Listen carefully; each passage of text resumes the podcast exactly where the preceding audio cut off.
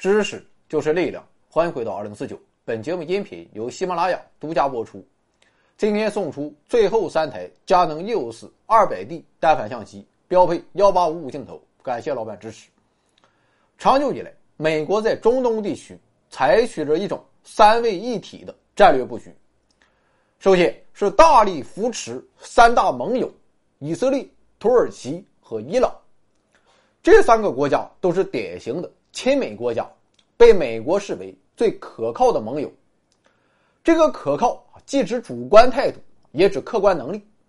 因为不论是以色列政府、土耳其政府，还是伊朗的巴列维王朝，他们至少不会像南越的吴廷艳那样烂泥扶不上墙。而在极力扶持这三大盟友的同时，美国也在对内部松散的阿拉伯世界采取着总体压制与个别拉拢的并行政策。如此的张弛有度，便使得在美苏对抗的大环境下，美国在中东地区的影响力始终要压过苏联一头。不过，美国人的这一精心布局却在1979年初遭遇到了巨大打击，因为在这一年的一月，伊朗爆发了由霍梅尼所领导的伊朗伊斯兰革命，巴列维王朝就此终结，而巴列维本人也经由埃及逃往美国。就这样，在一九七九年四月一日，伊朗伊斯兰共和国正式成立。不过，伊朗新的领导层却并不打算就此放过巴列维。于是，在霍梅尼的支持下，一九七九年十一月四日，伊朗学生占领了美国驻伊朗大使馆，并扣留了五十二名使馆人员，以此来强迫美国政府将巴列维引渡回国。这就是电影《逃离德黑兰》中的情节。而在遭到美国政府的拒绝之后，第二天，伊朗学生又占领了英国驻伊朗大使馆，之后又占领了美国的两个领事馆。紧接着，反美和反西方游行席卷了整个伊朗，外国侨民开始纷纷逃离，伊朗与美国的关系就此陷入紧张之中。毫无疑问，这一连串变故彻底打破了美国的中东布局。这让美国万分不爽，但问题还不止于此。当时，伊朗新政府宣布废除伊朗在1959年同美国签署的一项条约，以及1921年同苏联签署的友好条约中的某些条款。而在国际上，霍梅尼将美国称作“大撒旦”，同时将苏联称作“小撒旦”。表面看起来，这些都是伊朗。寻求在美苏之间保持一种政治中立啊，或者等距离外交，但美国人还是看到了其中的不寻常之处。首先，美国和英国的大使馆、领事馆都被霍霍个够呛，但是却没有一家在伊的苏联机构遭到冲击。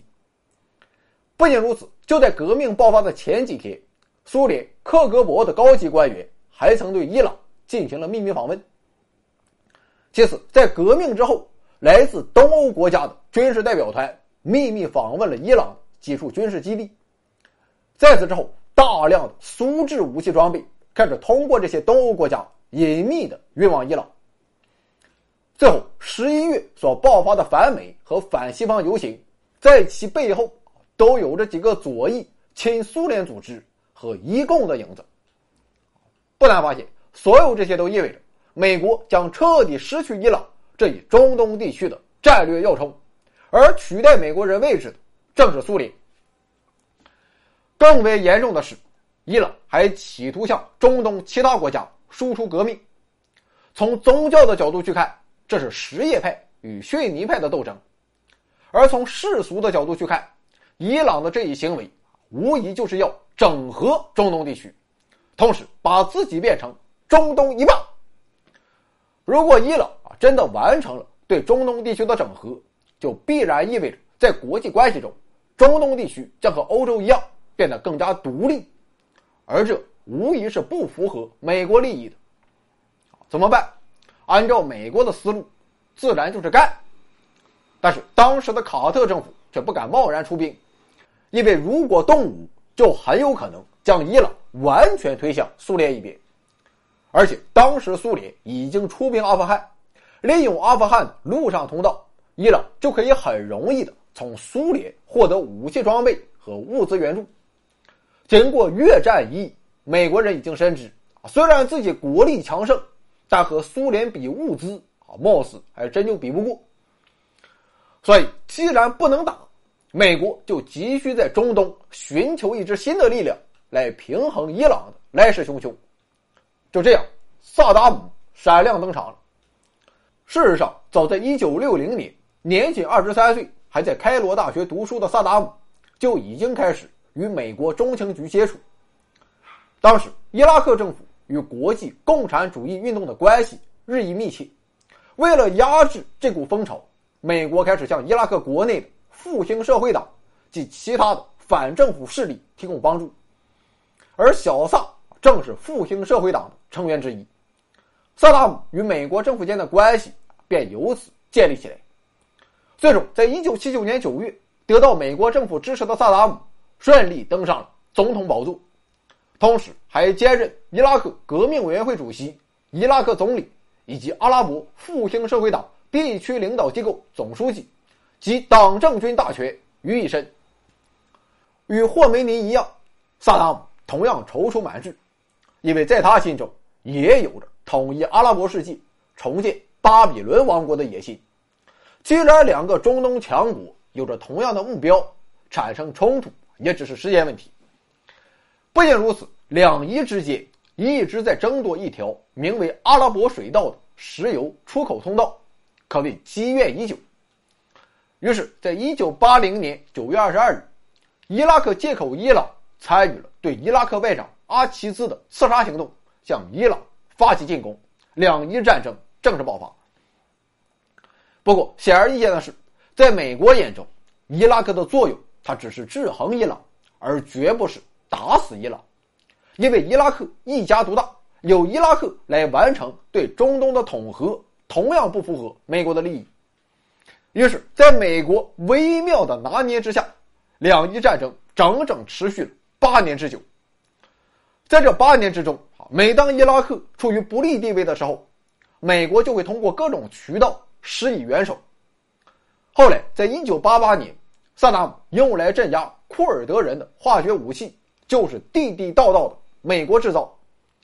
这些武器啊，恐怕也正是美国口中的大规模杀伤性武器。而当伊拉克开始占据上风的时候，美国又会马上对其进行压制。不仅如此。在伊朗的美制武器即将消耗殆尽之时，为了让战争继续打下去，美国居然向伊朗出售武器弹药。可以说，美国人啊，算是把英国人的大陆政策给学习透了。就这样，在美国的支配之下，到一九八八年两伊停战之时，两国不仅付出了二百七十万人伤亡的惨重代价，两个中东富国更是被打成了杨白劳。经济倒退二三十年，统合中东地区也变成了有心无力。美国在中东地区的利益由此得以保留。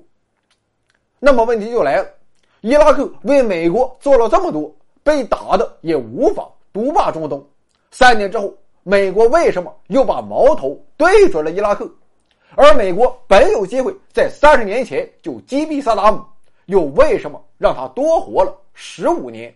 请看下集《沙漠风暴》。